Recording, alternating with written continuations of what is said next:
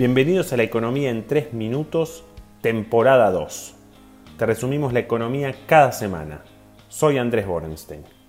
Falta una semana para las elecciones y se acerca el día D.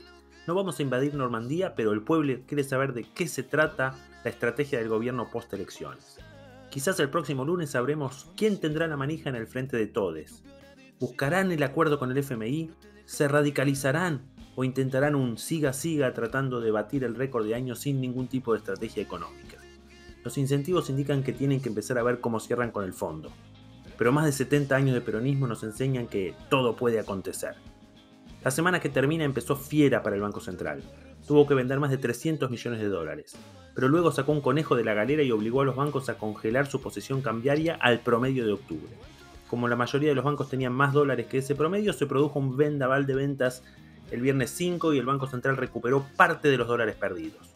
Sin embargo, a no ilusionarse compañeros, esto es un factor de única vez. Los bancos están autorizados a tener dólares por hasta el 5% de su patrimonio. Según el balance de agosto, todo el sistema podría tener un máximo de 1.150 millones.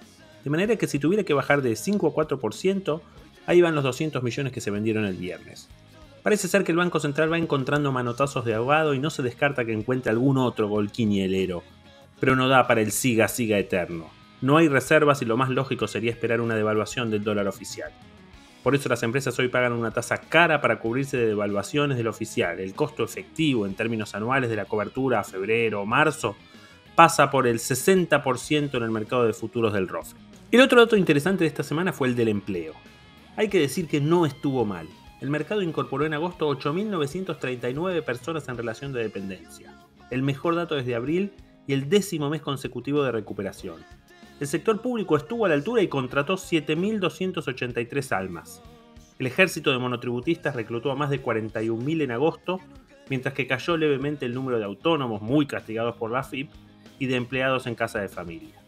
En lo que va del año, el número de puestos de trabajo formal subió en 293.000 personas. El ranking lo lideran los monotributistas con 117.400, luego el sector privado con 102.800 y el sector público no se quedó atrás con más de 74.000 nuevos compañeros. Esto incluye empleo nacional, provincial y municipal. No está muy claro cuál es el servicio que prestan estos 74.000 estatales nuevos, ni siquiera si conocen las oficinas. Como siempre habrá en ese número gente con vocación de servicio agregando valor para la comunidad y también ñoquis, amigos y parientes, las proporciones las desconocemos. Si miramos de largo plazo, vemos que los últimos nueve años el mercado destruyó más de 100.000 puestos de trabajo privados formales en relación de dependencia y el Estado abrió más de 658.000 posiciones. El que niega eso de que el Estado te salva parece que no mira bien los números. El problema son los que garpan impuestos, incluyendo el inflacionario, para ese torbellino de laburos. Quizás la pregunta contrafáctica sería, si nos hubiéramos ahorrado esos 658.000 salarios aguinaldos, ¿cuál sería el nivel de impuestos y de déficit? Y si habría disminuido la calidad de los bienes públicos. Desafortunadamente no podemos contestar esa pregunta. Esta semana no hay más encuestas y se termina la campaña. Tendríamos que rematar con esa frase que dice, vinimos a poner la Argentina de pie y el dólar ya está en dos gambas. En materia económica tendremos los datos de producción industrial y construcción de septiembre, las ventas minoristas de octubre y los términos de intercambio del tercer trimestre. Pero la frutilla del postre va a ser el dato de inflación de octubre que se publica el jueves. Robert, el nuevo zar de los precios, ya admitió que va a dar más de 3%. Los colegas que miden inflación con distintas metodologías tienen números muy disímiles, desde 3% hasta más de 4%.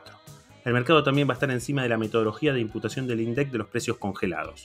Apostamos a que no haya sospechas de ningún tipo, pero lamentablemente este tipo de políticas pueden ser oportunidades de cambio.